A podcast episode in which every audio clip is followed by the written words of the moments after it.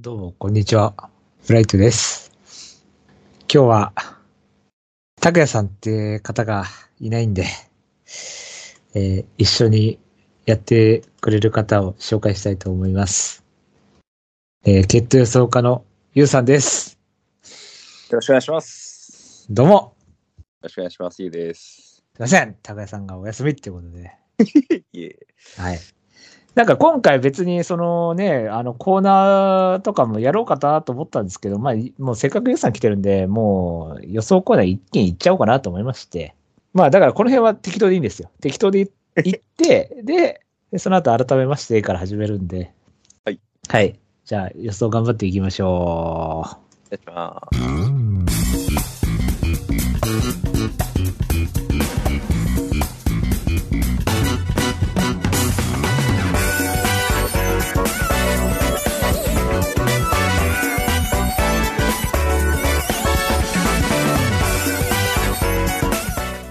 り系系バスロン？M ラジう。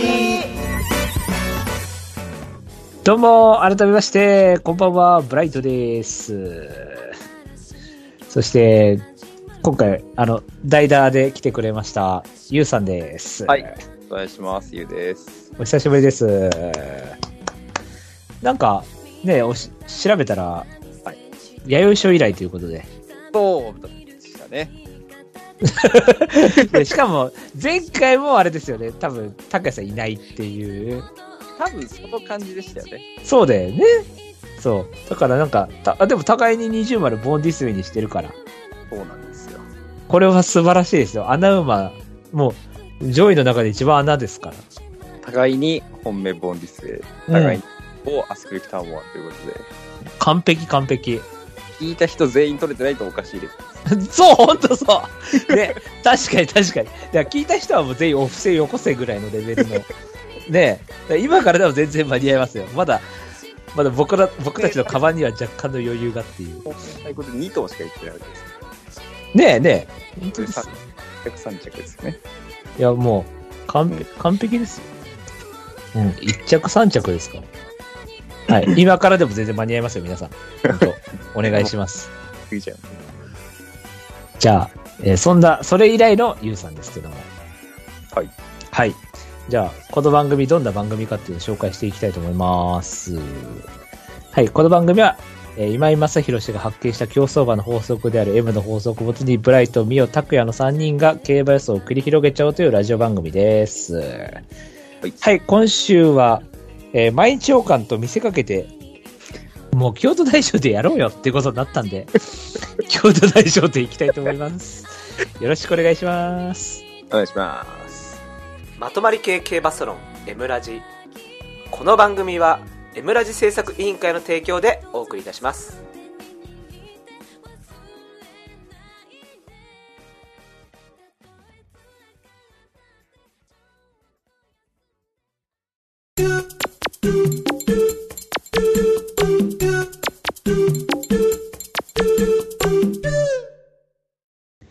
予想コーナーイエーイじゃあ今週の予想レースは第57回京都大商店でございます。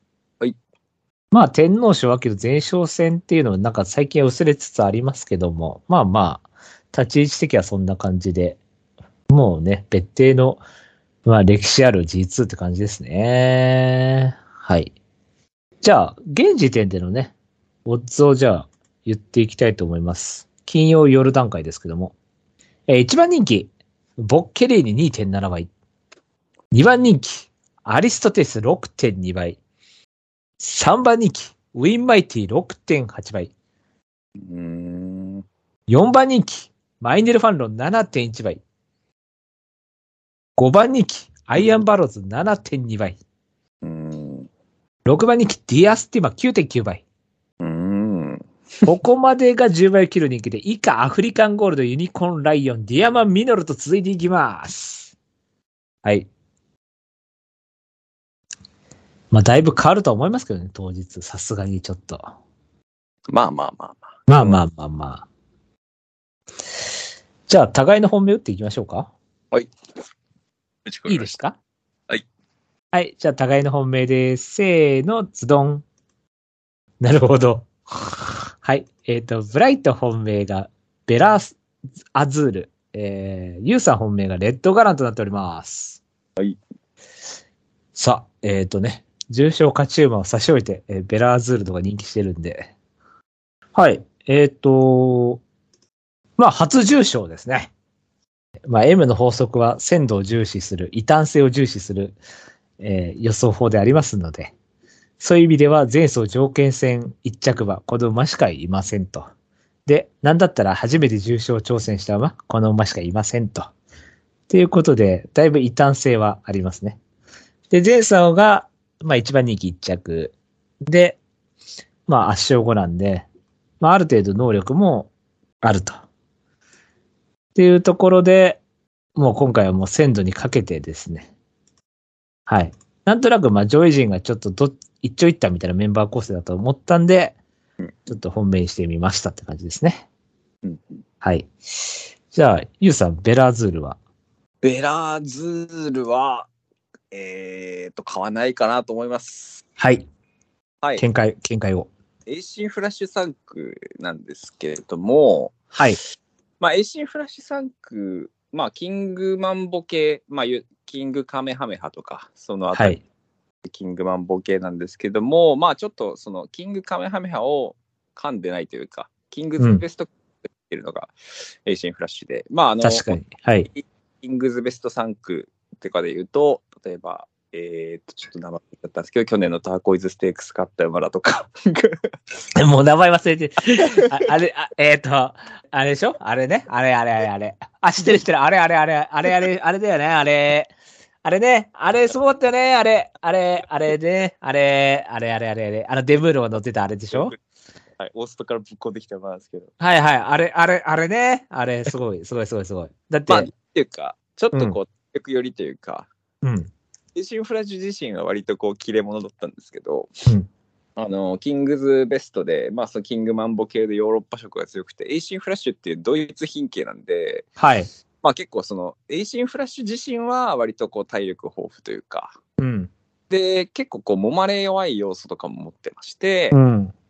で、まあそういう、なんていうか、自分がこう、スムーズに先行できて、体力で押し切れるというか、あとは馬場が結構道悪で、外からの差しが届くとか、まあそういう条件下であれば、こう、能力は発揮できるんですけれども、まあ、あのエッジフラッシュで、母父黒船っていうことで、まあ、結構サンデーサイレスが遠くて、まあ、割とパワーにがかなり前に出てるタイプかなとは思います。で、まあそういう意味でも、まあダートを使われてたっていうのは、そういう、なんていうか、綺麗不足なところがあったんでしょうけれども、まあ本質的にダートがめちゃくちゃ得意かっていうわけではなく、まあそれで芝に戻して、えー、1331と割と安定した成績は残してるんですけれども、まあ、正直言うと僕はなんあの、エイシンフラッシュ産駒の、その全体としての格っていう意味ではちょっとやっぱり疑念を持ってる部分があるので、はい。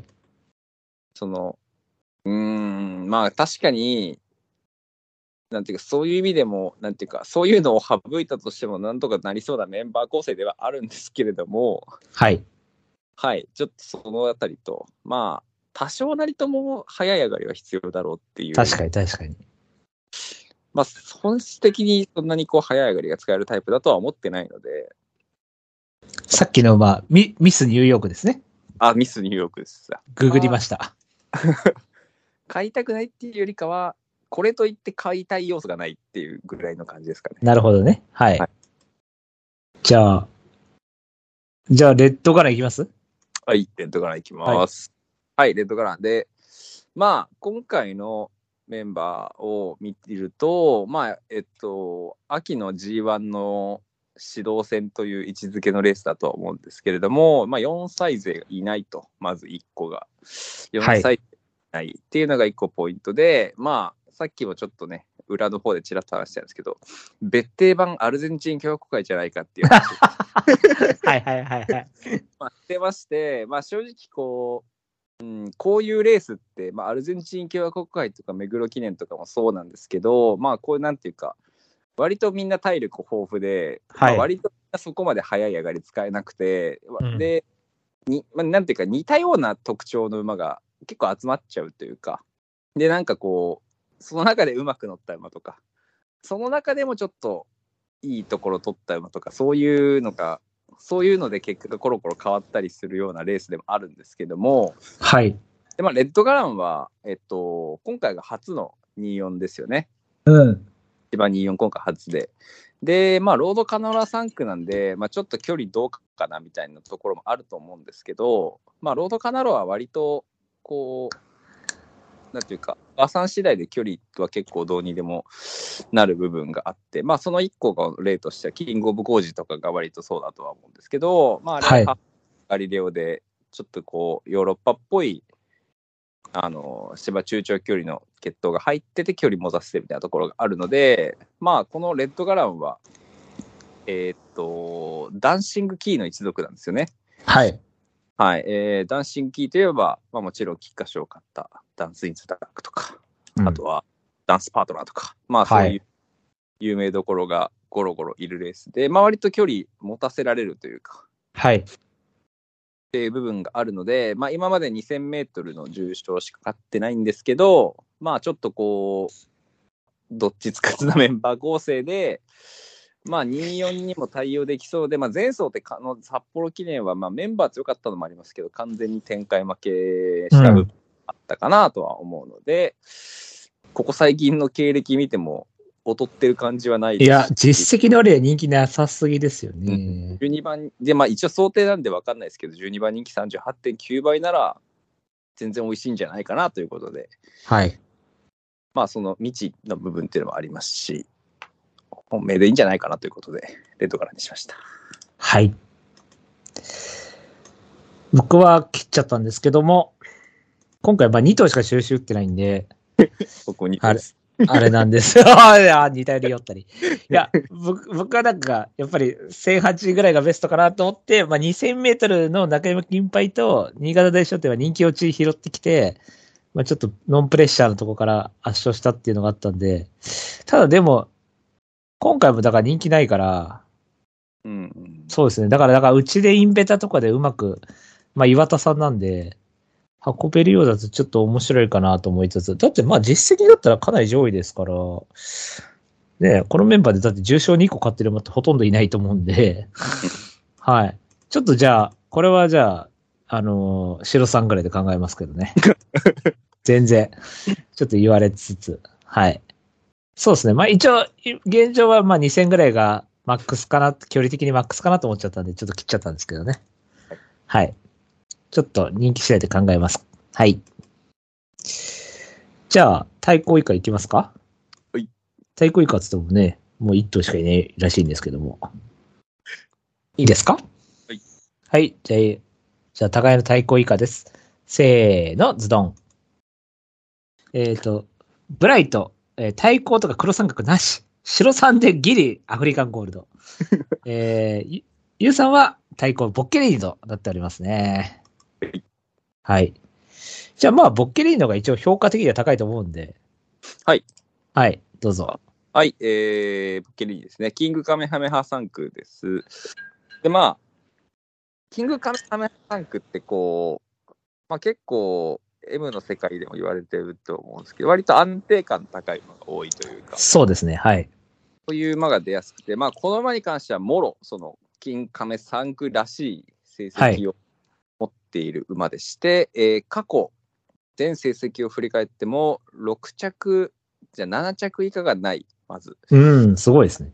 以下がなく、えー最大で開けられた着差が0.7。これ、しません。うん。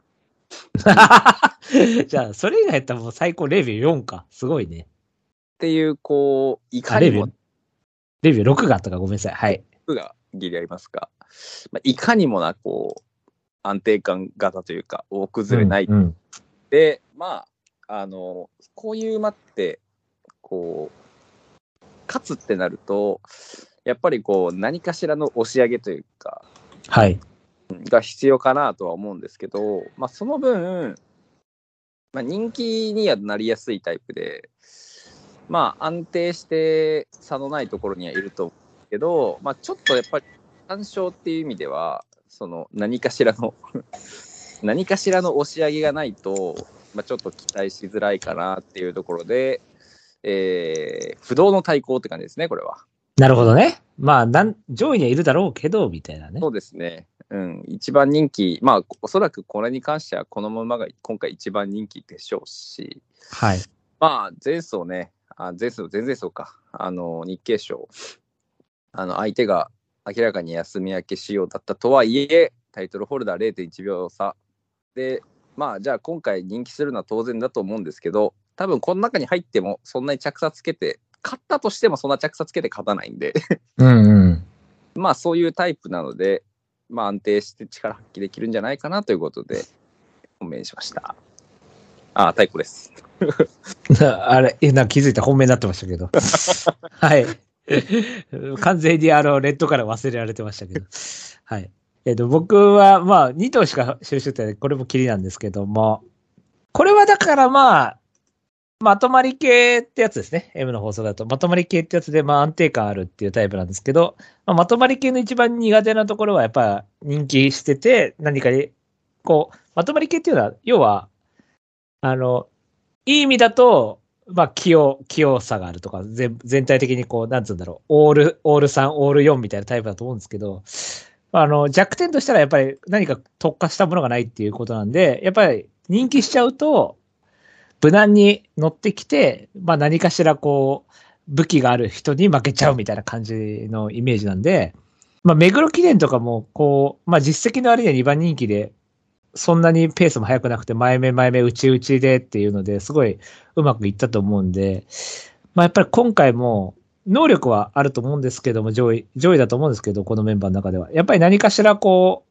一発何かある馬たちにこう何か負けちゃうかなっていうイメージで、ベラーズールを上位取ったら、まあ、鮮度だったりとか、まあ、さっき、こう、印打ったの、打ってアフリカンゴールで打ったんですけど、アフリカンゴールとか、まあ、逃げとか、その何か武器が持ってる馬になんか負けちゃうんじゃないかなってことで、印を打たなかったって感じですね。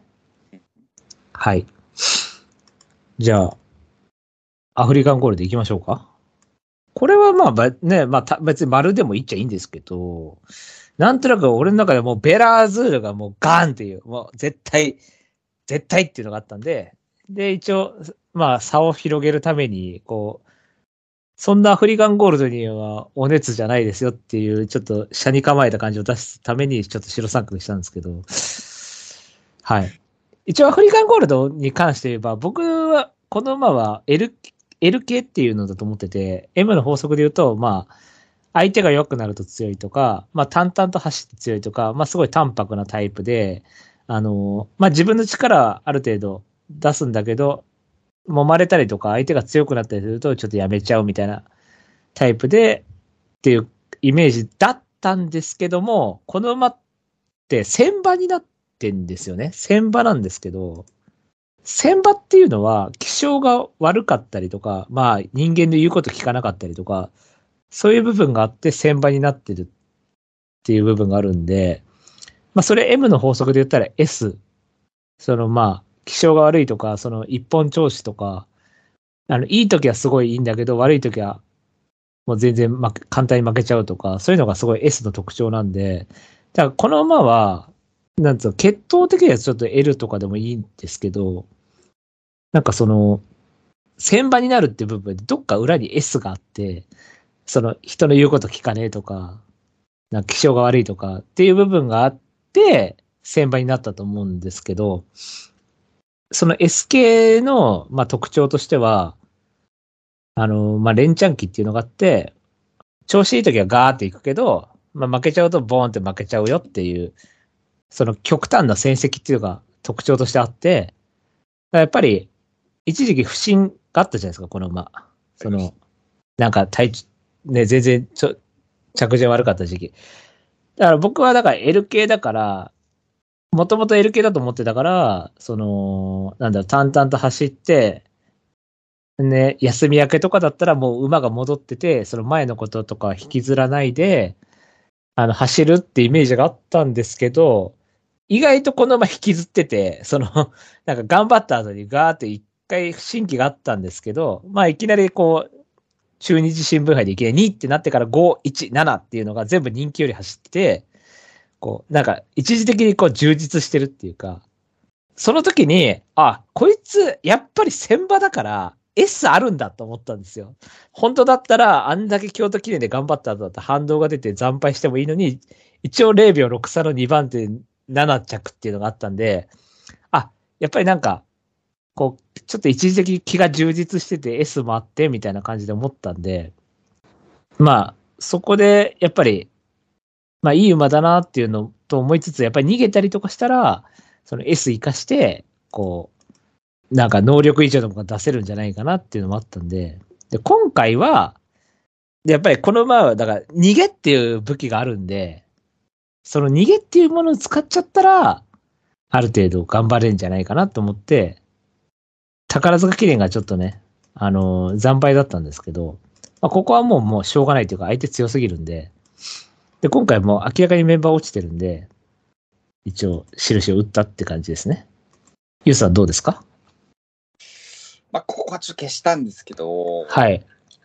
うーん、まあ、ステイゴールドで、まあ、ほぼステイゴールド産駒直系の最後の馬ぐらいの感じだとは思うんですけど、はい。まあ、結構やっぱり緩い流れが好きなタイプですよね、この馬割と。はい。はい。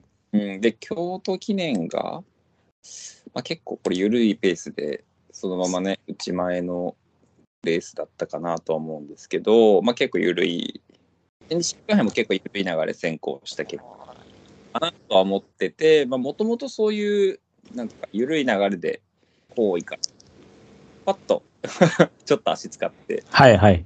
構想するみたいなタイプのイメージだったんで、なんかその、まあ、不審期を逃れたっていうのはもちろんあるんですけど、その馬の本質自体はあんまり変わってないかなと思ってまして、で、まあ、ステイゴールドって、あの、阪神に結構得意なんですよね。オルフェーヴルしかり、ゴールドシップしかり、こう、特に宝塚記念みたいな、割とこういう一流系のレースって割と合うんですけど、はい。まあ、あのパンサラッサが作ったペースにものの見事に巻き込まれてしまい、あの、はいパフォーマンスを落としたっていうところで、で、まあ、今回、まあ、前走よりペースが緩くなるっていうのは間違いないとは思うんですが、キングオブドラゴン、まあ、ディアスティマがどういう競馬をするかわかんないですけど、キングオブドラゴンいて、ディアスティマいて、まあ、えー楽はできなさそうですよね。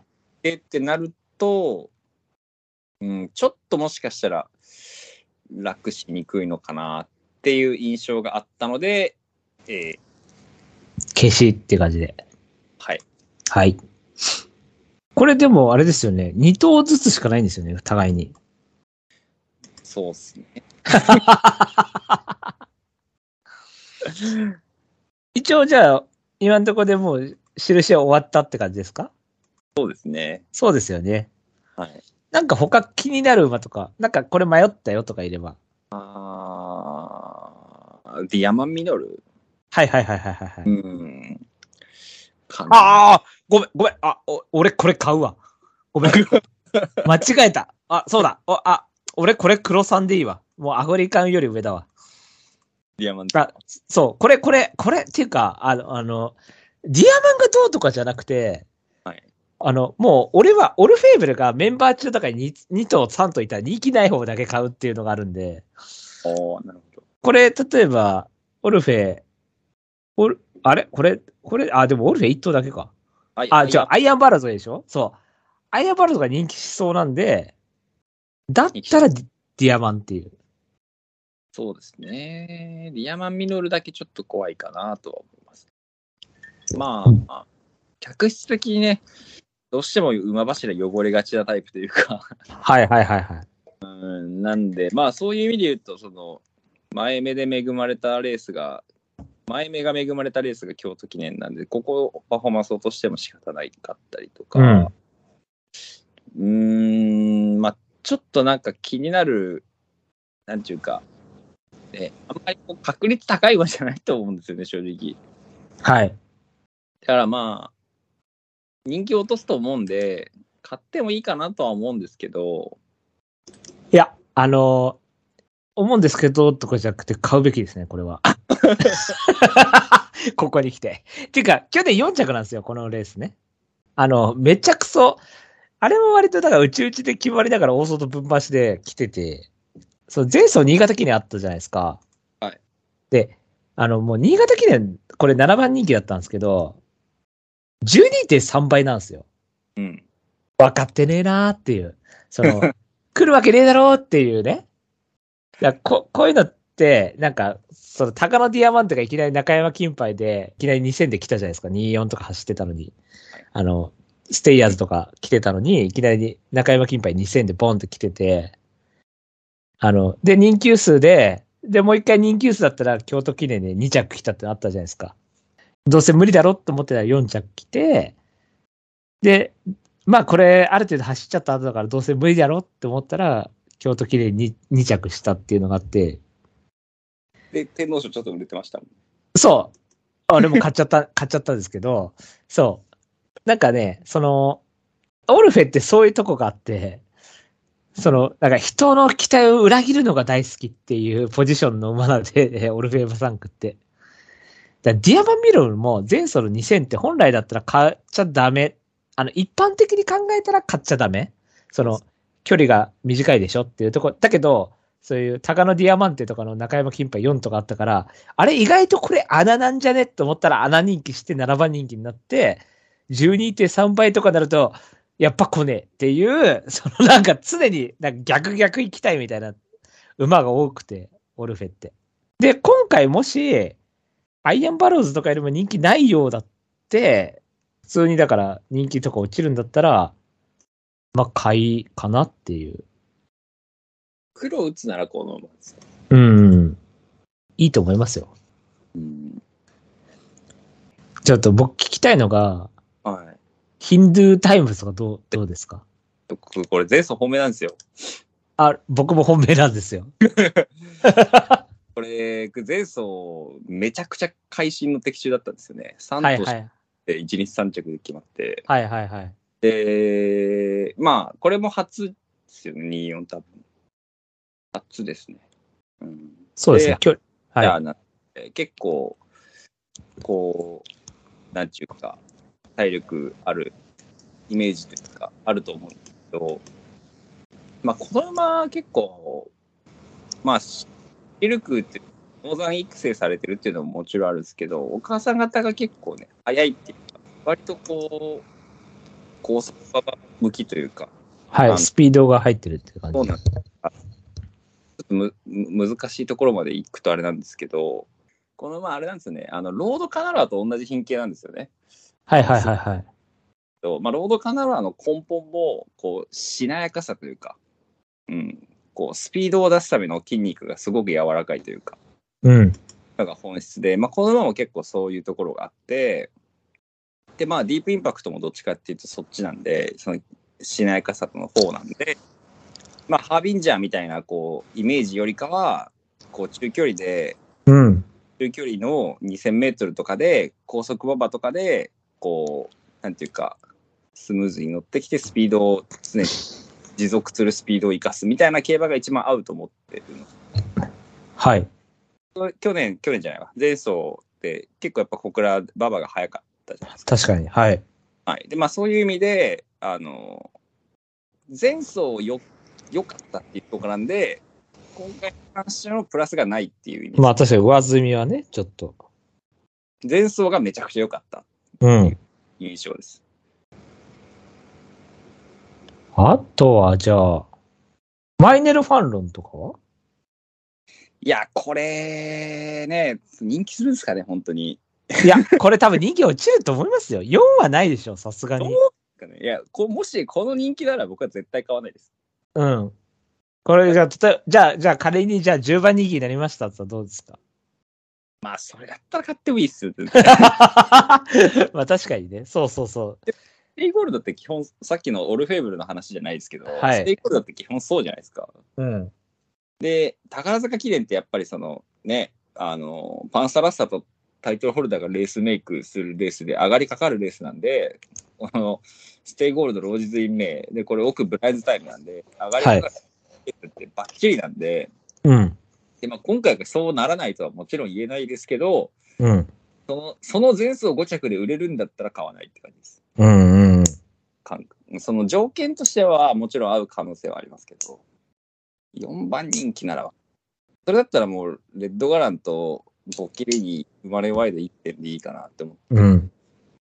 その、ここまで広げるなら、マイナス。だったら、もう1点で、レッドガランが来るか来ないかみたいな。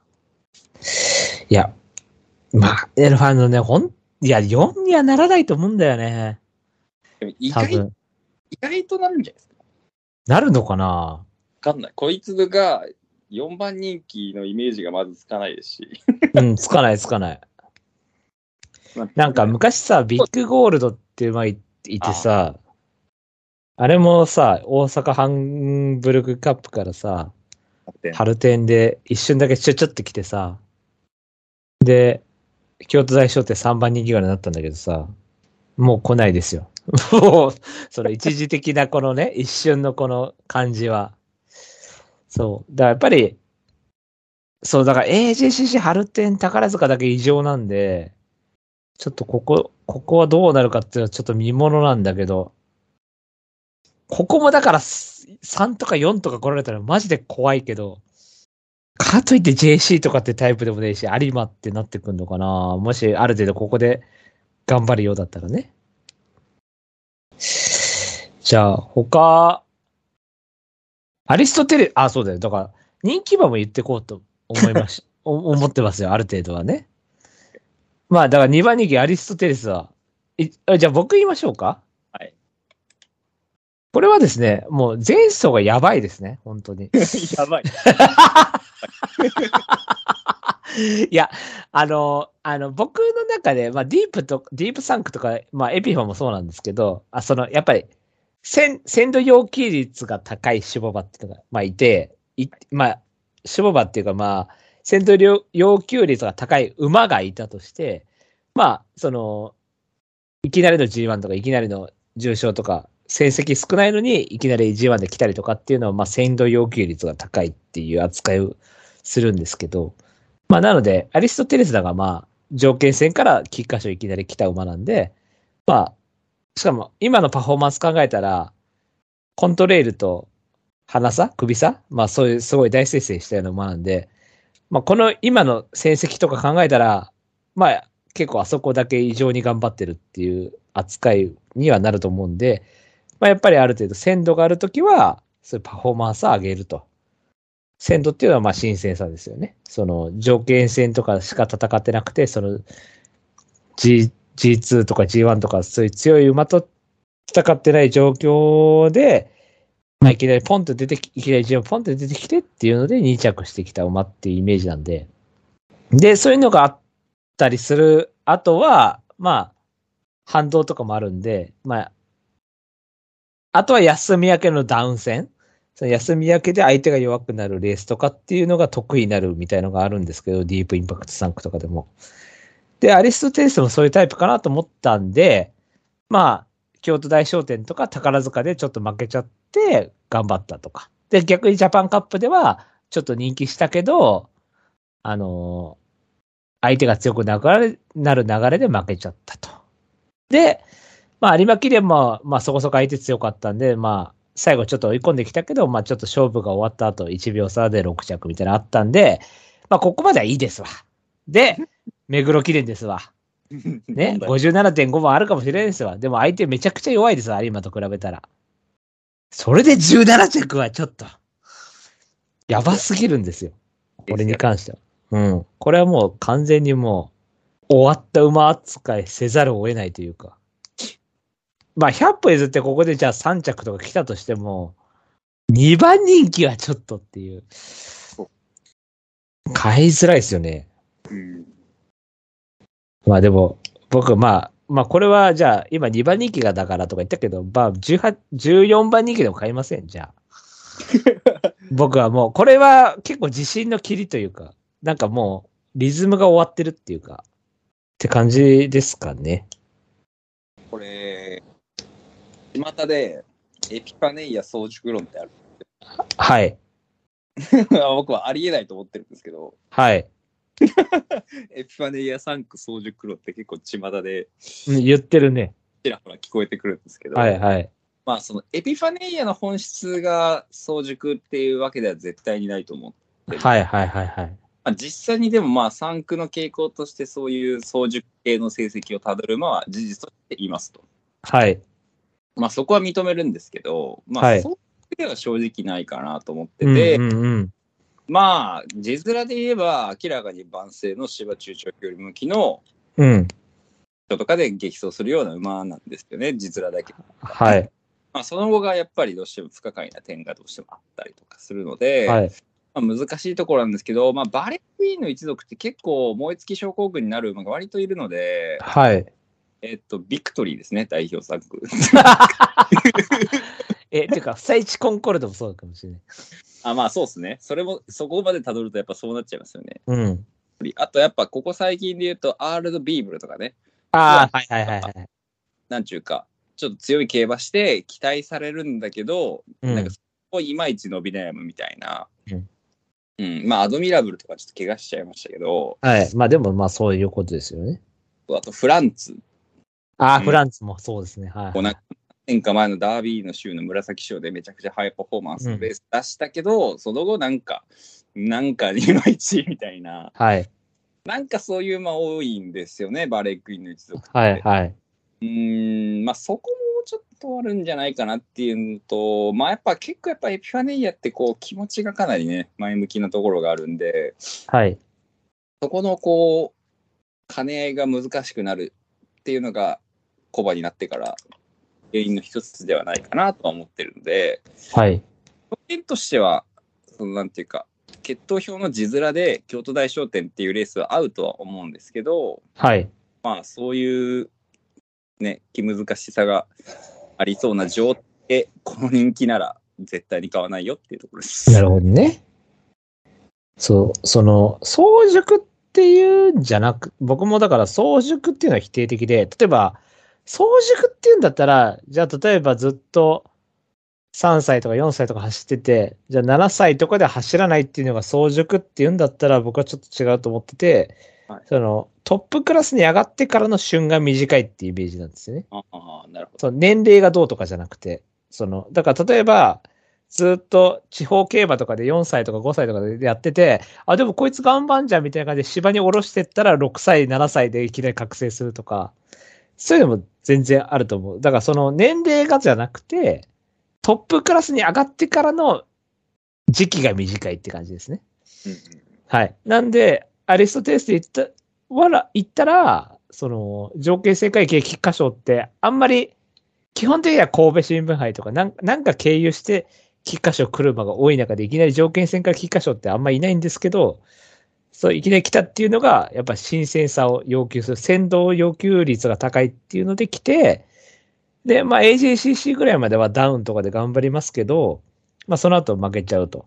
っていうイメージなんですけど、はい。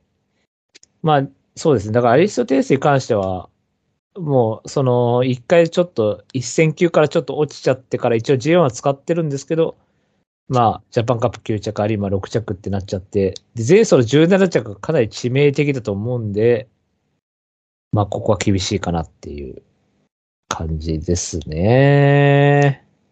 だからなんか、こういうのをこう、蘇らせるんだったらもう本当無理やり障害出すとか、わかんないですけど、なんか、そういうダートを使うとか、わかんないですけどね。そういう、もう無理やりなショックみたいな、使わないとちょっと戻ってこれないかなとは思いますけど。僕でもね、もっとね、もっとねっていうか、アリストテレスもそうなんですけど、ウィンマイティとかもクソいらないと思ってるんですけど、どうですか？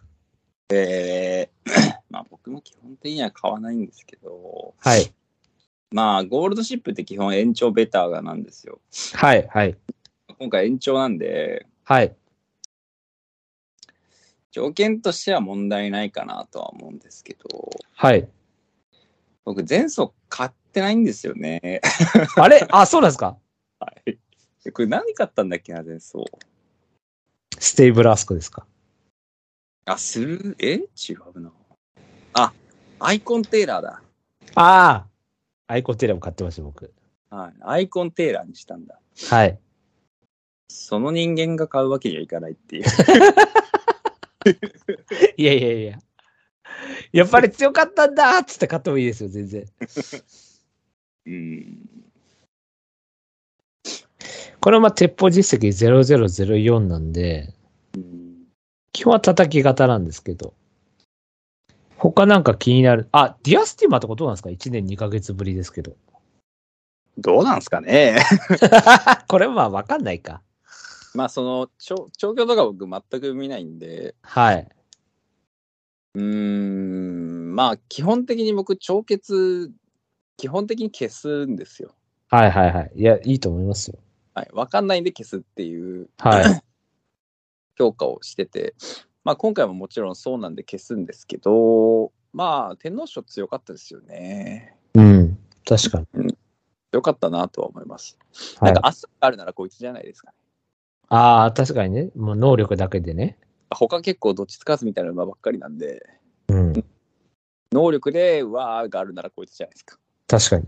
ただ、それをだから6番人気で買うかってことですよね。9.9で買うかとかですね。そこのギャンブルは別にしたくないって感じですかね。ですかね。うん。他は大丈夫そうですか？一応、アイアンバローズもか。人気してるって意味では。いや、バローズね。そう、僕はだから、だから、まあ単純にあんまポテ証明がない馬だと思っていやて、うん。はい。で、まあ一応、長距離では頑張りましたよ。ステイヤーズとか、阪神大商店とかね。はい。でもやっぱり3000と24だとちょっとわけ違うし、はい。まあ、春天5着って頑張ってるように一見見えるんですけど、2秒1差なんで、まあちょっとブレますよね。この感じはちょっとね。そうっすね。なんで、僕は、そうあとは基本的にオルフェーブラ人気ない方だと思ってるから、まあ、アイアンバローズと、さっき言った、ディアマンミドルの話だったら、まあ、ディアマンの方かなっていう風になっちゃうんで。うん。アイアンバローズ買うなら、まだファンロン買うかもしれないです。同じステゴ系でってことですよね。だから、宝塚5ですから、宝塚5自体の内容は強いんで、うん。うん。だってだ、ファンロンが5なら、アイアンバローズも同じ、なんか、その僕の理屈上ですけど、うん。アイアンバローズももうちょっとやれてないとおかしいっていうはいはいはいはいはい。感覚なんで、そこの時点っていうのはちょっとありますね。うん。うん露骨に差は出ましたね。うん。はい。じゃあ、そんなもんすかね。ですね。キングオブドラゴンとかいいっすよね。キングオブドラゴンはね。これは、これわかんないですけどね、川田乗せてきて。うん。あ、そうか。なんで川田乗ってんだすげえ。いやー、これね、川田でもあれでしょ。名前が好きなだけでしょ。キングオブドラゴンっていう。なんかもう。なんか、俺が一番だみたいな感じの人だから、キングオブドラゴンだってもう一番好きな名前でしょ、もう。名前で言ったら。これどうなんですかね。なんか、最悪、まあ、逃げられなかった逃げ馬っつって逃げ馬っていうのはあったんですけど、はいまあ、他にも逃げ馬いっぱいいるし、そうなんですよね。そう。だから、まあ、なかなか楽にはいけないだろうし、オールカマーはだから、やっぱ穴人気、穴、まあ、じゅ8番人気だからだけど、なんか、僕はもう、いや、こいつ単純に弱いしと思って切ったんで、うんう。ん。はい。じゃあ、おさらい行きたいと思います。えーブライト本命、ベラ・アッズール。えー対抗っていうか、まあ、対抗はないんですけど、白三区にアフリカンゴールドなんですけど、よく考えたらディアマンミロを入れちゃいたいです。はい。そんな感じですね。えっ、と、そして、今回ゲストの、はい、ゲスト、代理 MC こと、ゆうさんの本命はレッドガランで、えー対抗がボッケリーニとなっております。まあ、ディアマンミドルは心の白三角で買いましょう。ですね。はい。じゃあエンディングでいきいきたいと思います。エムラジ未公開ジングルでそれでクッキー作るやつで2時間ぐらいなんかいろいろ作ってたな。うまくできましたか？そうなん、結構な、なんかな、あの、ハマれんねん。マニュアルみたいなのがあるんですか？こういう順番でやいやもうね、もうね、紙、紙切れ一枚ピロッと渡されて、はい。あとなんかこう練ってある盾みたいなの渡されて、あとは自分でこねこねこねこねこねて、伸ばし棒みたいなやつでゴロゴロゴロってあの、うどんの時に伸ばすやつあるやんか。ああ、はいはいはい。え、で、誰と言ったんですかお前、お前殺すぞ。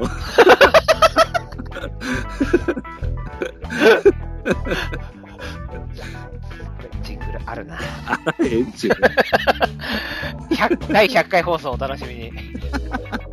このジングルが第100回放送で。わかりました。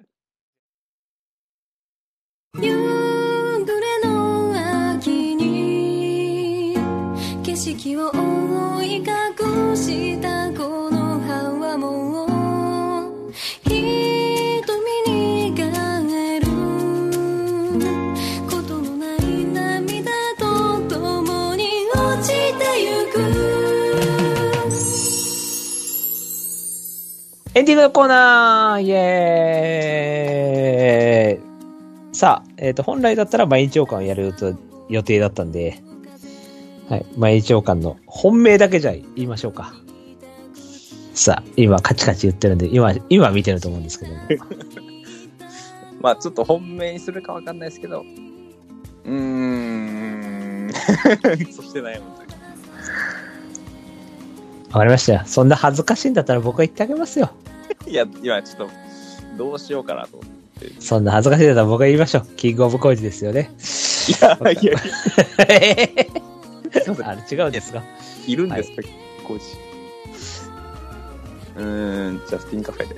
あー、ジャスティンカフェは、これは、これはありです。はいなんか、前走もね、なんか出遅れて打ちついてたんで、変な負け方してましたね。はい、してましたね。なんだかんだでも0秒1差なんで。うん。そう。で僕の中ではあの、けあの来年の京成杯オータムハンデを5馬身差で圧勝するウィン・シャーロットに勝った馬っていうのがあるんで、はい。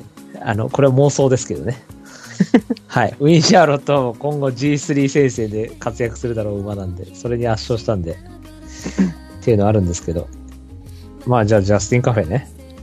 はい。ええ俺はね、2頭迷ってて、レッドベルオーブか、キングオブコージなんですよ。おいう。そう、レッドベルオーブに関しては、もうだから、前走がちょっと、まあ、ディープインパクト3区って基本まとまり系で、うん。あの、なんか安定感あるみたいなのが多いんですけど、この前に関してはもうちょっとなんか、なんつうの、栄心光の異常さみたいなのを感じたんで、一応ディープ、アンブライドルーズ、ソングなんとか、まあストーブキャットみたいな、その米国系のスピード系って感じなんで、まあこれって配合的にはまあ、アンブライドルーズソングだから、まあコントレールとかとタイプとしては似てるんですけど、まあだからいきなり逃げっていう武器を手に入れて、なんかいきなりちょっと覚醒したかなと思ったんで、ちょっともう一回見たいなっていう。他がだからサリオスでしょ？で、サリオスは僕の中でまだ戻ってないと思ってて、やっぱりちょっと一回だけちょっと延長で早い上がりです。なんとか3着来たけど、ちょっとまだ怪しさあるかなと思ってて、で、ダノンザキットも首里に負けてる馬だから、これ。って考えたらまだ怪しくて、で、レイパパレ、あだからレイパパレは割とそのめ、なんだろう、上位馬の中ではレイパパレは僕は買い買いたいかなっていう。感じで、レイパパレはまあ安定感かなって。で、ノースブリッジも、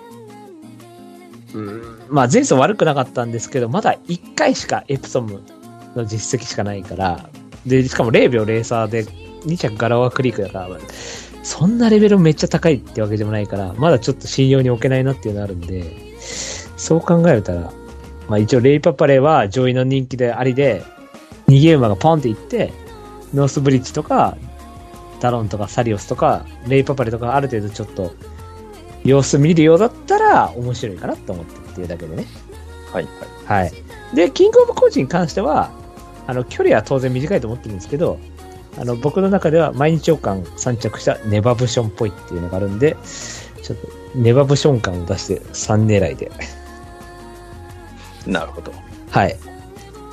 あ、でもジャスティンカフェもいい馬だと思います。ジャスティンカフェも前走僕本命、本命だったかな？対抗だったかな？なんか、あ、対抗かな？そう、結局評価しちゃったんで。はい。なんか、ゆうさん気になるのいます？残り。まあ、その中で結構ポイントがいくつかあって、はい。まあ、まずレッドベルオーブがどういうレースをするかっていうところは一個注目はい、はい。でまあジャスティンカフェってこうチンタラツイストして早上がり使うのが得意だと思ってるのではい。仮にレッドベルオーブが前走みたいな競馬して結構こう縦長みたいな隊列になっちゃうとはい。ちょっとジャスティンカフェとしては分が悪いかなっていうのがまずあ、個なるほどね。はいはいはいはい。と、まあ、サリオスとダノンザキッドいるじゃないですか。はい。これ、まあ、お父さんに違う一応違うんですけど、まあ、どちらもハーツくらいで、はい。ライとハーツくらいの、その、子供の3区で、で、どっちもお母さん方にデインヒルが入ってまして、出た。はい。このパターンって結構あるんですけど、まあ、サリオス、サリオスだ。はい。そう、結構やっぱ万世型なので、それをこう、クラシックに間に合わせるために、デインヒルをぶち込んでる配合なんですね、どちらも、サリオスも。はいはい。なのでまあ、どちらもこう、皐月賞とかダービーとかね、まあ、ドロンズキントはホープフルとかしか来れませんでしたけど、うん。そういう2歳、3歳の G1 を取るために、こう、当てがわれてる配合で、そのツケが結構回ってくることが多いんですよね、ぶち込んだ結果。うん、うん、うん。やはりその、まあいろいろこう恵まれないレースはありましたけど、実、実実際の成績としてこう4歳、4歳児、うん3歳後半から4歳にかけて結構落ち込んだじゃないですか。はい。うん、で、そのツケがこう、来た時だと思ってるんですよ。で、それがこう、だんだん復調しかけて、まあ、サリオスに関しては、もしかしたらここから先復調があるんじゃないかなと思ってます。その、うんで、ジャスターじゃないわ。ダノンズキットに関しては、えーっと、マイルチャンピオンシップまでがデインヒルのターンかなと思ったんで、今度は、はい込む時期が来るんじゃないかなと思ってます。はい。なので、まあ、サリオスが構想して、ダノンズキッドが奔走するようなことがあれば、そしたら納得がいくたどり方をしてるなと、どちらはいも。。はいはいはい。じゃあ、互いにハッピーアワー買わなくて大丈夫ですね。いや、大丈夫でしょ、これ。ハッピーアワー、なんかもう晩年ロイヤルキャンサーみたいになってるけど、大丈夫かなもうなんかもう、大とりとにかく出ればいいみたいになってるんだけど。なんかもう、逆になんでこんだけ出れるんだっていうぐらい賞金持ってんのかよくわかんないけど、ファルコン。もう一個のやつですよね。だから本当なんか、賞金ありがちですけど、その、昔取った絹塚的な感じで、完全にやってますよね。なんか、ひまわり賞勝ったら G1 出れるみたいな感じになってますよ ね。はい。兵庫なんちゃらかんちゃら勝ったらダービー。あ、そう兵庫なんちゃらかんちゃら勝ったらもうダービー出れちゃうから。そうそう。そうなのよ。で、なんか、オープン一生ぐらいの馬が弾かれちゃうみたいなので怒る連中が現れるっていう。芝、芝勝ってないとダメにした方がいいと思いますみたいなさ。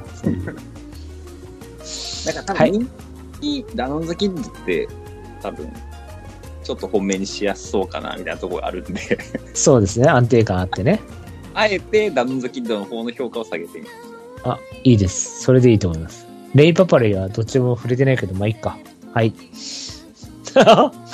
レイパパレイ。大負けはしないんじゃないですか。いや、そうなんですよ。僕も安定感あって、ある程度、その対抗は、レイパッパルでもいいかなぐらいの感じだったんで、まあ一応、レッドベルオーブとキングオブコイジはちょっと買いますけど、まあこれはだから、まあどっちか穴で来てくれたらいいかなみたいなイメージで、まあ、人気版の中ではレイパパルでいいかなと思ってて、そう。はい。まあじゃあ、そんなもんすかね。はい。はい。じゃあ、この番組では皆様からメールをお待ちしております。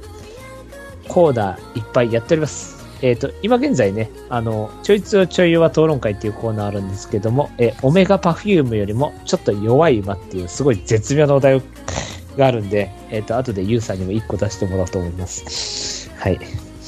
あの5、5歳以上離れてて、オメガパフュームよりもちょっと弱い馬です。オメガパフュームが長生きしてるのに。確かに。まだ現役なんでね。はい。